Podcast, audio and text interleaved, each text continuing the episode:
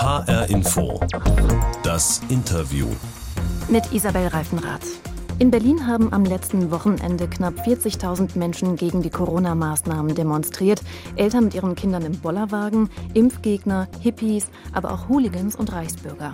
Das Bild der wehenden Reichsflaggen vor dem Deutschen Bundestag ist um die Welt gegangen. Und eine Frau, Caroline Preisler, FDP-Politikerin und Juristin, Mutter von vier Kindern, stand vor dem Brandenburger Tor mit einem Schild um ihren Hals. Auf dem stand: Ich hatte Covid-19 und mache mir Sorgen um euch. Frau Preisler, was für Menschen sind da eigentlich stehen geblieben? Gab es irgendwelche, die auch gesagt haben, ach, das finde ich aber toll? Die meisten Menschen, die mit mir gesprochen haben, die hatten auch eine Lust auf das Gespräch. Denn zum einen machten die sich eben auch Gedanken um Covid-19 und zum anderen hatten sie eben auch eine Meinung, die sie gerne loswerden wollten. Deswegen waren die Gespräche gerade zu Beginn des Tages sehr freundlich. Warum sind Sie denn überhaupt hingegangen? Was war Ihr Motiv? Ich hatte in der Zeit davor von einigen Männern gelesen, die mit ihrer äh, Covid-Erkrankung, also die trotz eines positiven äh, Corona-Tests an dieser Demo teilnehmen wollten. Und das hat mich doch ganz schön aufgewühlt, denn ich bin selber infiziert gewesen und habe damit zu kämpfen und meine Familie auch, und zwar sogar die nicht infizierten in meiner Familie, denn diese Krankheit betrifft eben doch viele Menschen dann auch im Umfeld. Und deshalb möchte ich gerne, dass wir so wenig Infizierte haben wie möglich. Und deshalb habe ich dann auch Mund-Nasenschutz mitgenommen und habe gedacht, Mensch, wenn ich von den infizierten Männern ein, zwei davon überredet kriege, diesen Schutz aufzusetzen, dann stecken sie wenigstens nicht so viele an. Es ist kein hundertprozentiger Schutz, aber eindeutig besser als gar keine Maske zu haben. Das war ein frommer Wunsch, der nicht in Erfüllung ging. Keiner wollte ihre Maske? Also von 75 Masken bin ich zehn losgeworden. Eine hat sie vor meinen Augen aufgesetzt, eine Dame hat sie mitgenommen und die anderen Masken waren, glaube ich, eher so Friedensangebote der Menschen, die sich ähm, auf mich eingelassen haben. Aber ich habe trotzdem wichtige Gespräche geführt und deswegen war der Tag auch genau richtig. Aber es ist ja auch eine Gefahr, vor allen Dingen, wenn Sie davon ausgehen, dass manche Männer dorthin gehen, wenn sie erkrankt sind, dass sie sich vielleicht auch nochmal anstecken, oder? Ich trug selbst, wenn der Abstand nicht eingehalten werden konnte, von 1,50 Meter auf dieser Demo Mund-Nasenschutz, eine Alltagsmaske und hatte auch ähm, mehrere zum Wechseln dabei, denn ich hielt mich dort mehrere Stunden auf. Ja, das ist schon wichtig. Ich achte schon sehr auf meine Gesundheit und auch auf den Abstand zu anderen Menschen. Und da ich die Hygieneregeln kenne, kann ich sie auch gut einhalten. Trotzdem habe ich für mich entschieden, dass es wichtig ist, dorthin zu gehen. Und ich stand in der Nähe der Polizei, war also ziemlich gut aufgehoben. Und es gab eine Situation, da sprach eine Personengruppe doch ganz schön engagiert auf mich ein. Und dann kam tatsächlich aus diesem Polizeiwagen äh, ein Polizist und sprach mich an, ob ich mich dann noch sicher fühle. Und da wusste ich, da bin ich sicher. Was waren das für Leute? Das waren Engagierte vom Querdenkenlager. Und sie wollten mir sagen, wie gefährlich Impfungen sind und dass die ähm, Covid-19-Erkrankung in Wirklichkeit erst in mich gelangt ist durch den Corona-Test. Wie führen Sie da so ein Gespräch? Sie können ja nicht einfach sagen, nein, das ist falsch. Wie findet man da eine gemeinsame Basis? Da ich sehr interessiert daran bin, Gespräche zu führen, bedanke ich mich meistens erstmal für diese Offenheit und sage, dass ich dazu eine andere Meinung habe. Ich lasse den anderen ausreden und höre ihm zu und bitte dann eben auch mir zuzuhören und mich ausreden zu lassen. Meistens funktioniert das. Und es gab auch an dem ganzen Tag in den vielen Stunden wirklich nur einen Menschen, den ich weggeschickt habe, weil der einfach nur auf mich eingeschrien hat mit antisemitischem Blödsinn. Ja, also ähm, tatsächlich, ich traf einen Herrn, der sehr antisemitische Unterstellungen hatte. Also wir sind alle unterwandert vom Weltjudentum und der hatte üble Mythen und sagte Sachen, die unerträglich waren und war aber auch so aufgewühlt, dass er mir nicht zuhören konnte. Den habe ich fortgeschickt. Da ist dann Ihre Grenze. An diesem Tag war bei diesem einen Herrn meine Grenze. Im Nachhinein bin ich mir nicht so sicher, denn immerhin ist der ziemlich viel losgeworden und ich war nicht unbeugsam genug, um mich dem entgegenzustellen, sondern ich habe ihn fortgeschickt. Ich glaube, das war ein Fehler, denn im Endeffekt ist es so, dass man auch dem ähm, antisemitischen Blödsinn entschieden entgegentreten muss. Denn es ist eben oft nicht nur Blödsinn, sondern wir haben Halle gesehen und es hat Folgen, wenn Menschen mit solchem Gedankengut rumlaufen. Und jetzt denke ich, hätte ich mich dem Mann mal doch gegenüber stärker geäußert.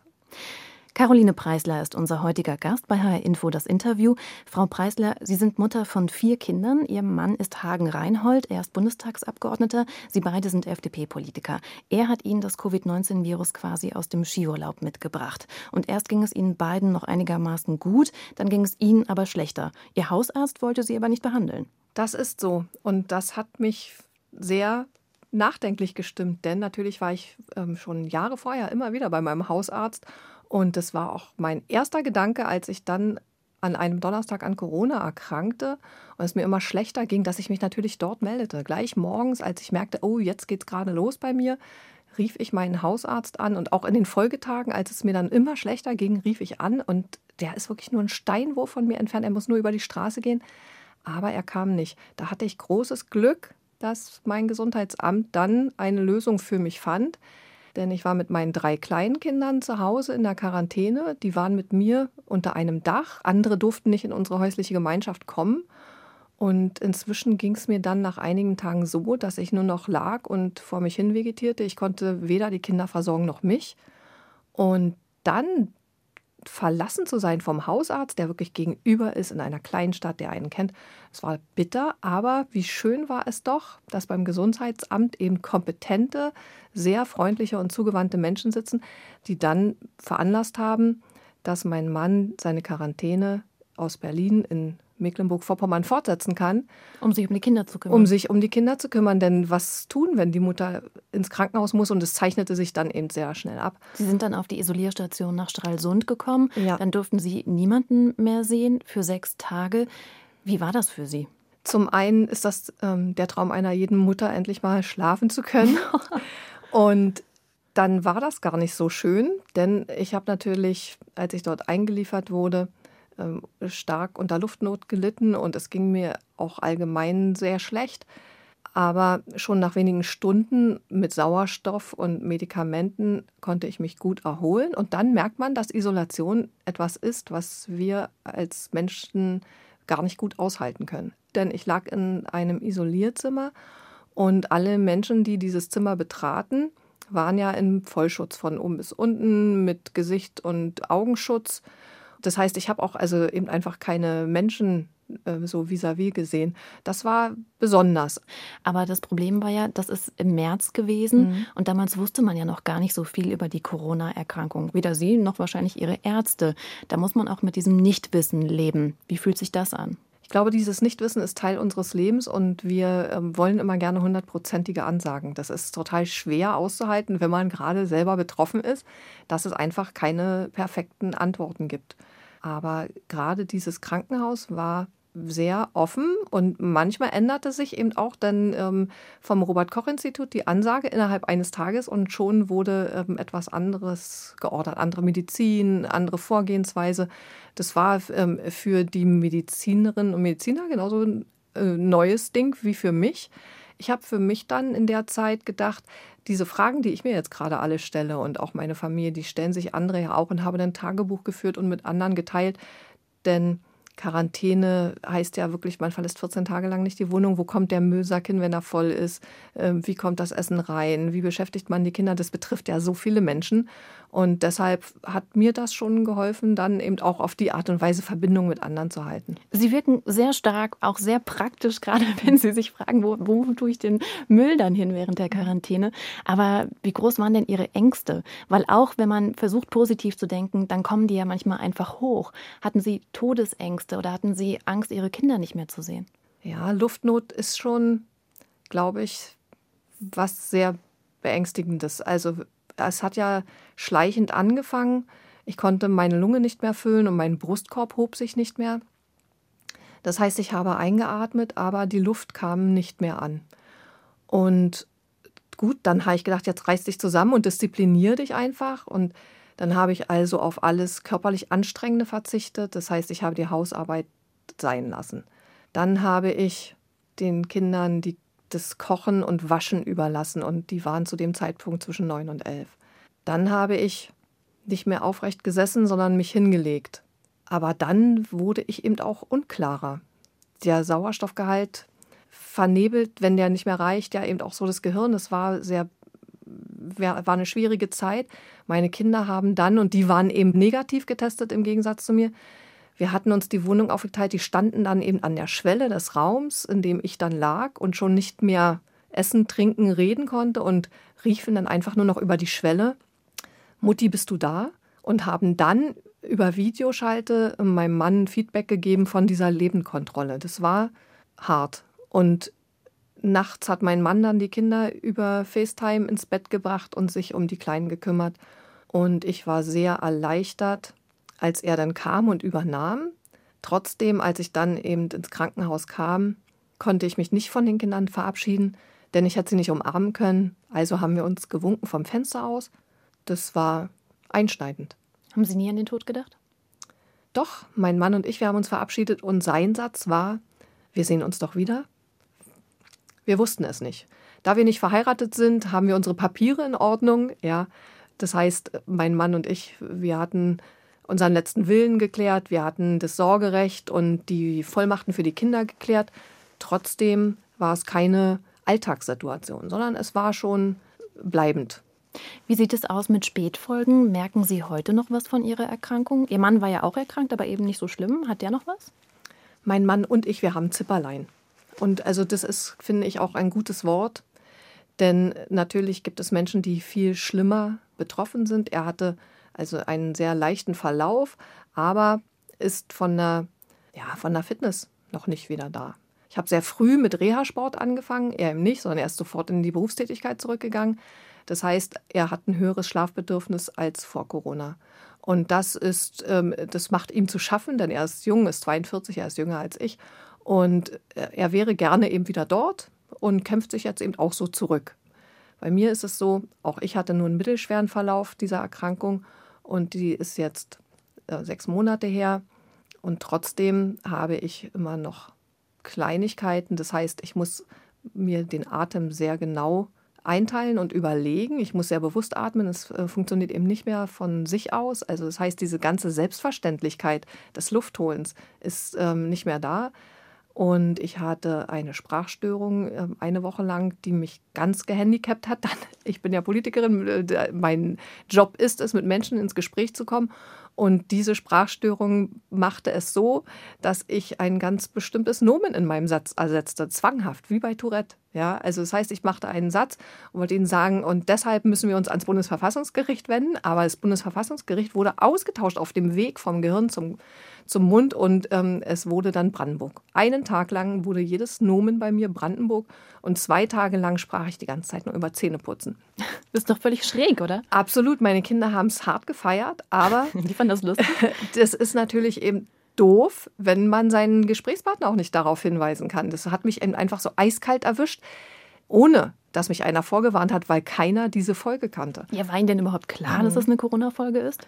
Das kann man natürlich hinterfragen, aber neurologische Beeinträchtigungen sind typisch ähm, inzwischen für einige Covid-19-Patientinnen und Patienten.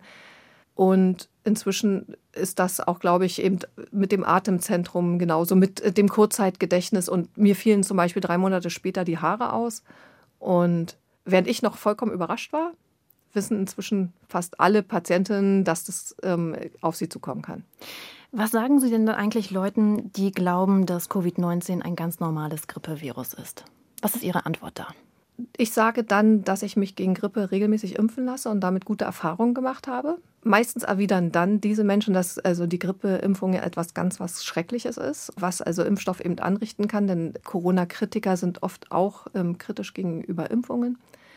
Und dann denke ich, der, liegt der Unterschied vor allem darin, dass wir eben das Grippevirus kennen, auch seine Mutationen kennen und wissen, was es eben inzwischen mit uns und unserer Gesellschaft macht. Und wir kennen also die regelmäßigen ähm, Todesfolgen jährlich. Wir können uns darauf einstellen, wir können uns schützen und so weiter.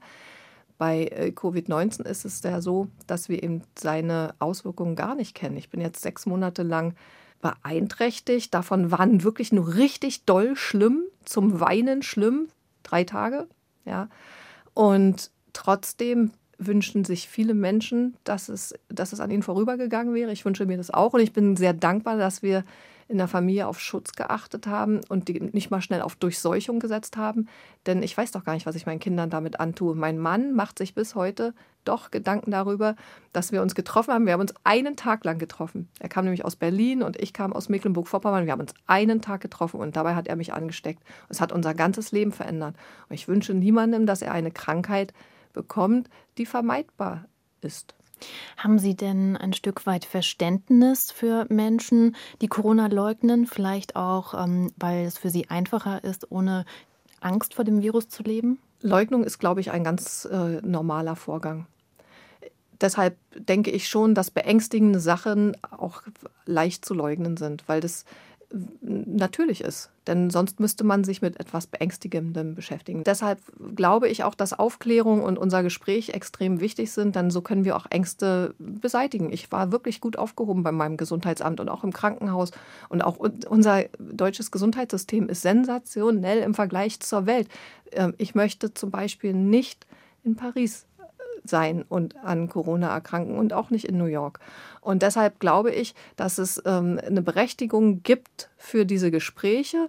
Corona-Leugner sind natürlich eine besondere Herausforderung. Corona-Kritiker halte ich für ganz normal. Wir sollten tatsächlich über alles reden. Und gerade bei dieser Demonstration jetzt am Samstag, am 29.08., glaube ich, hatten alle einen guten Grund, dorthin zu gehen. Denn Corona Maßnahmen zu hinterfragen. Das ist doch eine Selbstverständlichkeit. Das sollte in einer Demokratie wirklich jedem zustehen. Caroline Preisler ist unser Gast in HR Info, das Interview. Sie war am letzten Wochenende auf der Demonstration in Berlin gegen die Corona-Maßnahmen. Sie macht sich Sorgen um die Menschen, die da teilgenommen haben. Für Sie habe ich jetzt die HR Info Interviewbox. Ich gebe Ihnen die jetzt mal hier rüber. Wir halten natürlich Abstand, aber mit ganz weitem Arm klappt das. Die dürfen Sie jetzt öffnen und mal schauen, äh, was Sie darin finden. Dankeschön. Das sind Bilder. Und ich möchte gerne, dass Sie mir ähm, ein Bild nach dem anderen beschreiben. Sagen Sie mir einfach, was Sie da sehen. Und dann habe ich eine Herausforderung. Ich möchte nämlich, dass Sie beurteilen, geht oder geht gar nicht. Das erste Bild zeigt zwei Kinder mit Schultüten bei einer Einschulung. Mit Maske. Mit Maske. Genau. Im Moment ist es ja von Bundesland zu Bundesland unterschiedlich, aber es gibt kein Bundesland mehr mit Maskenpflicht. Also im Prinzip können die Kinder selber entscheiden, ob sie einen im Unterricht tragen oder nicht. Also es geht um den Unterricht. Kann man Kinder so selbstverantwortlich entscheiden lassen? Geht nicht. Und zwar nicht, weil man Kinder nicht selbstverantwortlich entscheiden lassen kann, sondern weil wir mehrere Monate hatten, um uns auf diesen Schulstart einzustellen. Und ich hätte mir gewünscht, dass unsere Kultusministerien der Länder die Zeit genutzt hätten, um ein besseres ähm, Schulklima, eine bessere Schulhygiene hinzulegen. Spätestens seit 2009 wussten alle ähm, Kultusminister der Länder, dass nach medizinischen Untersuchungen des Raumklimas hygienische Bedenken dagegen bestehen, Kinder ab Stunde zwei gemeinsam in einem ähm, Schulraum zu lassen, der über kein gutes Lüftungssystem verfügt. Wir brauchen Lüftung in Klassenräumen. Es geht nicht nur um CO2, es geht gerade eben auch um Virenlast. Und es gibt Untersuchungen, 2008 haben die begonnen, 2009 wussten alle Ministerien Bescheid.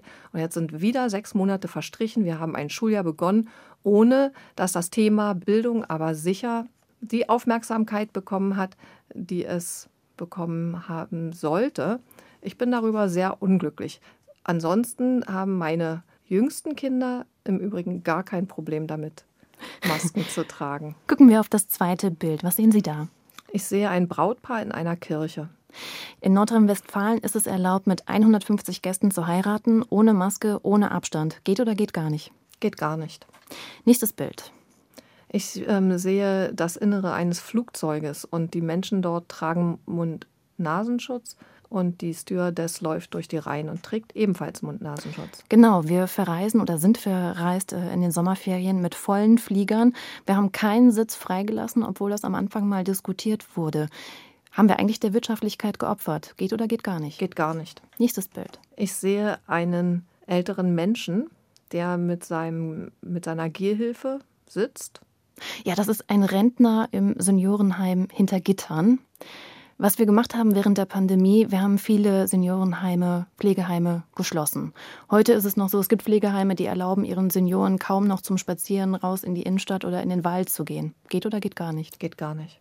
Ich habe ähm, zu dem Rentner einen ganz wunderbaren Satz ähm, von einer Frau äh, gemählt bekommen, die ähm, als Reaktion eben auf meine Teilnahme an der Demo. Und zwar hatte die genau das Thema, da war die Oma im Altersheim. Und sie hat mit ihren Kindern zusammengesessen und die Kinder haben sehr geweint, weil sie die Oma im Altersheim nicht besuchen durften. Und die Frau hat mir geschrieben, dass sie mit den Kindern dann ausgemacht hat, lieber ein paar Wochen ohne Oma als ein ganzes Leben ohne Oma. Mhm. Und das fand ich auch wichtig, dass sie das gesagt hat. Ich denke mir allerdings, dass die Oma das womöglich anders gesehen hat. Denn für die ist das Leben im Altersheim ohne Angehörige sicherlich unerträglich her gewesen, als für die Familie, die ja trotzdem immer noch ähm, soziale Kontakte hatte. Hätte man die Senioren fragen müssen, was sie wollen? Zumindest hätte man unter bestimmten Hygieneauflagen Besuche ermöglichen müssen, zum Beispiel in einem Besuchszimmer. Das hätte ich mir gewünscht. Und auch bei Menschen, die tatsächlich am Ende ihres Lebens stehen und die jetzt sterben werden, die gestorben sind in der Corona-Pandemie, denen hätte ich gewünscht und uns allen, dass wir das würdevoller hinbekommen und auch äh, diese Einsamkeit bewerten. Das haben wir nicht getan. Ich glaube, das war ein schrecklicher Fehler. Muss denn jetzt während der Corona-Pandemie jeder auch ein Stück weit für sich selbst entscheiden, wie viel Freiheit, wie viel Risiko er bereit ist einzugehen? Das, glaube ich, ist der falsche Ansatz. Ich, ich bin ein großer Fan von Selbstverantwortung. Hier ist es allerdings so, dass es ähm, bei den Menschen, die eben rufen, ich fordere mein Recht auf Infektion, nicht bedenken, dass sie ja dadurch eben auch über den Nächsten entscheiden. Und ich glaube, wir ähm, sind ein Land, in dem Nächstenliebe noch eine große Rolle spielt und in dem ich also eben äh, auf meine Freiheit poche, muss ich immer auch die äh, Freiheit des anderen bedenken. Wenn ich nämlich meine zu weit ausdehne, beschränke und beschneide ich seine. Und dieses, ähm, wie viel Risiko ich eingehe, indem ich jetzt meinetwegen zu einer Party fliege, Ballermann mache oder so, dieses Risiko, mute ich dann aber eben auch meiner Umwelt zu. Das heißt, ich war meinetwegen bis Sonntag auf einer Party und setze mich am Montag in einen Klassenraum.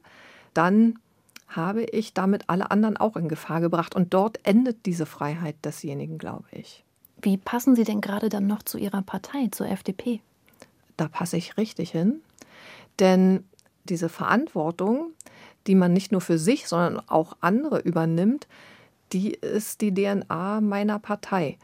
Und gerade auch dieses Streiten um Standpunkte, dieses Ringen um den richtigen Weg, das gehört zu den ähm, Liberalen. Und die FDP hat am Anfang voller Überzeugung alle Corona-Maßnahmen mitgetragen und sehr zeitig auch begonnen, mit allen Akteuren darüber zu sprechen, wie man Corona-Maßnahmen dann eben auch lockern kann. Sind die noch verhältnismäßig? Muss ich jetzt anfangen, irgendwas zu verändern? Und wenn ich heute diese Gespräche mitbekomme in der Politik, es geht darum, ähm, Quarantäne für Reiserückkehrer, jetzt 14 Tage, 5 Tage, 4 Tage, 6 Tage, dann denke ich, die Zeit hat der FDP recht gegeben. Bestimmte Lockerungen waren also rückblickend durchaus geboten. Auch bei der Öffnung der Geschäfte gab es Sachen, die einfach skurril waren. Mein Blumenladen hatte zu, aber ich konnte Blumen im Supermarkt kaufen. Während also ähm, jetzt der Einzelhandel geknechtet wurde, gab es gerade für die großen Ketten einen, einen Riesenumsatzplus. Die haben gefeiert das letzte halbe Jahr. Wir brauchen also Menschen, die kritisch nachfragen. Manchmal wünschte ich mir, wir würden empathischer politisch agieren. Aber dafür gibt es ja mich. Aber wenn wir jetzt nochmal an die HR-Info-Interviewbox denken und an die Geht-Gar-nicht-Bilder, zum Beispiel an die Hochzeitsregel, dass man in Nordrhein-Westfalen mit 150 Gästen heiraten darf, das ist ja eine schwarz-gelbe Entscheidung. Also sind Sie auch nicht immer konform mit allen Entscheidungen Ihrer Partei? Nein, aber ich bin eben auch eine Landespolitikerin aus Mecklenburg-Vorpommern. Wir haben uns entschieden, unser Grundgesetz ist so gestaltet, dass Länder eigene Entscheidungen treffen und eben auch das Infektionsgeschehen nur vor Ort berücksichtigen müssen. Was ist Ihr Fazit? Was braucht die Corona-Krise? Die Corona-Krise braucht eine Verantwortungsethik und weniger Gesinnungsethik. Was mir nämlich auffällt, ist, dass wir immer wieder Menschen herabwürdigen, die sich kritisch äußern, indem wir sie Covidioten nennen oder ähm, in, in bestimmte politische Lager stecken. Wir müssen einfach offen sein für Kritik. Wir müssen sie auch anhören und annehmen. Und ich bin zuversichtlich, dass es uns gelingt, wenn wir darauf verzichten, uns zu erhöhen, indem wir uns moralisch, gesinnungsmäßig für was Besseres halten und andere pauschal ähm, verurteilen für das, was sie vertreten. Caroline Preisler, FDP-Politikerin, Juristin, Corona-Genesene und Maskenverteilerin auf der Berliner Demonstration war zu Gast bei HR Info das Interview. Sie können diese Sendung auch abonnieren auf allen Podcast-Kanälen. Einfach suchen nach HR Info das Interview. Ich bin Isabel Reifenrath.